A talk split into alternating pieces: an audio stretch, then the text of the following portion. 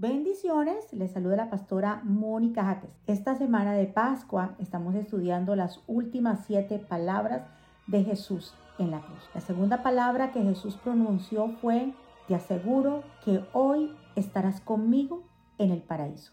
Habían dos malhechores colgados al lado de Jesús. Uno de ellos le lanzaba insultos, blasfemias, diciendo, ¿no eres tú el Cristo?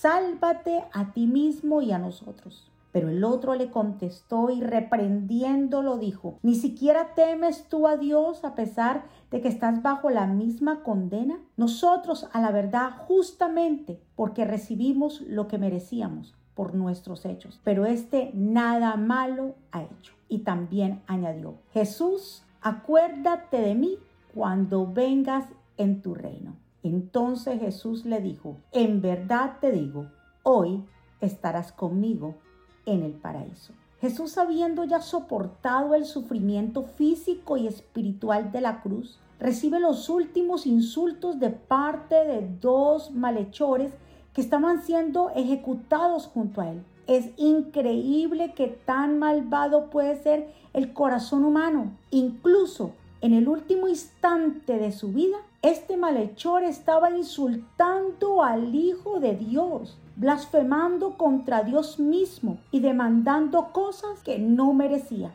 Hay algo muy claro en la enseñanza bíblica de salvación y esto es, nadie merece la salvación. Es por eso que decimos que la salvación es por gracia. La gracia es aquel favor inmerecido de Dios hacia los hombres. En el momento en que empezamos a demandar a Dios alguna cosa, hemos perdido de vista el concepto de la gracia. Nos hemos olvidado totalmente nuestra condición entonces delante de Dios. Es decir, no tenemos presente que estamos condenados delante de Dios y no merecemos nada de parte de Él, más que juicio y castigo. Este malhechor, a pesar de estar siendo ejecutado justamente por sus pecados, demanda de parte de Dios la salvación esto es mucho más que un atrevimiento, es una falta de irreverencia y temor ante la santidad de Dios, quien justamente castiga a los pecadores. No estaba en posición de demandar la salvación y mucho menos para insultar al Hijo de Dios. Esto fue lo que entendió el segundo malhechor, ya que lo reprendió diciendo, ni siquiera temes tú a Dios a pesar de que estás bajo la misma condena. La falta de temor a Dios es una muestra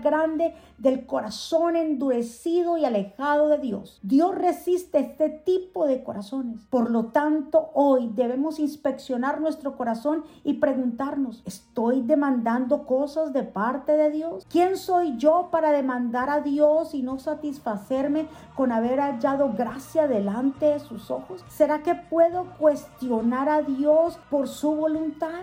El malhechor que insultó a Jesús no estaba arrepentido de su pecado. Indudablemente tuvo que reconocer su pecado ante las autoridades, ya que estaba siendo condenado. Pero el reconocer no implica arrepentimiento. El arrepentimiento es un cambio de mente total, por el cual nosotros comenzamos a odiar aquel pecado que de pronto antes cometíamos con gusto. Este hombre no reconoció su condición de pecador y por lo tanto nunca se arrepintió de su rebeldía contra Dios. El malhechor que le pide a Jesús que se acordara de él, ve una cruz y adora un trono, ve a un hombre condenado e invoca a un rey. Le dijo, Señor, acuérdate de mí cuando vengas en tu reino. Aquí este hombre muestra arrepentimiento y nos muestra el poder de la conversión. Cuando reconocemos nuestras faltas y nos arrepentimos de corazón, trae recompensa. Este malhechor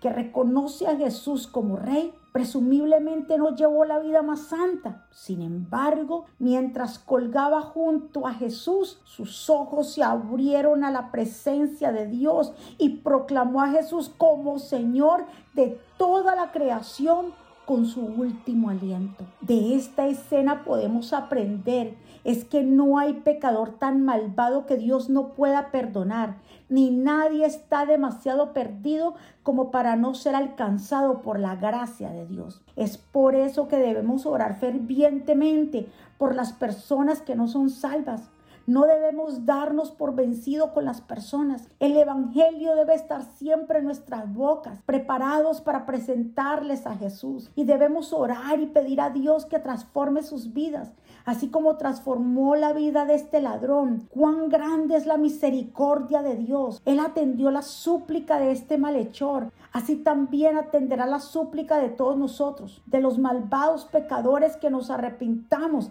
y creamos en Él. No hay forma que alguien discuta que la salvación es por obras. Este hombre merecía menos que nadie la salvación de su alma. Pero Jesús se la concedió. Qué distinto es el Dios verdadero a otros dioses. Los demás dioses solo tienen un castigo para los pecadores, pero el Dios verdadero ha provisto un sacrificio aceptable para que todo aquel que en él crea no se pierda, mas tenga vida eterna. Mis hermanos, esta era la única oportunidad que tenía este malhechor. Dios le está dando una oportunidad de una nueva vida. Asimismo, Dios cada día nos está dando una oportunidad de vivir para Él. Jesús no le pidió a este hombre un montón de reglas o de ritos. Mis amados, basta con creer y arrepentirse de corazón. El Evangelio es tan sencillo, pero los hombres lo enseñan tan difícil, añadiendo un montón de leyes que Jesús no enseñó. Este hombre fue salvo porque reconoció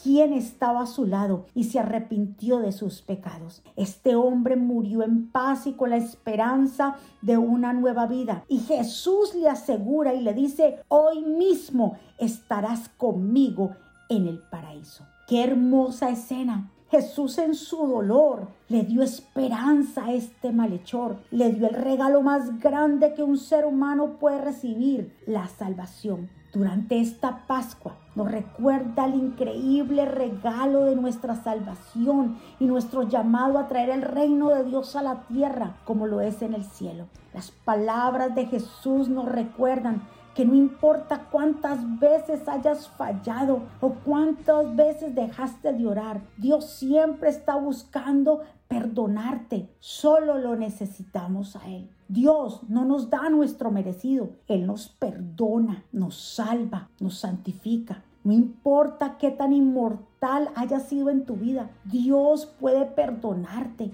Dios puede salvarte. Hoy es el momento de arrepentirse y pedir perdón por nuestros pecados y confiar en el sacrificio de Cristo.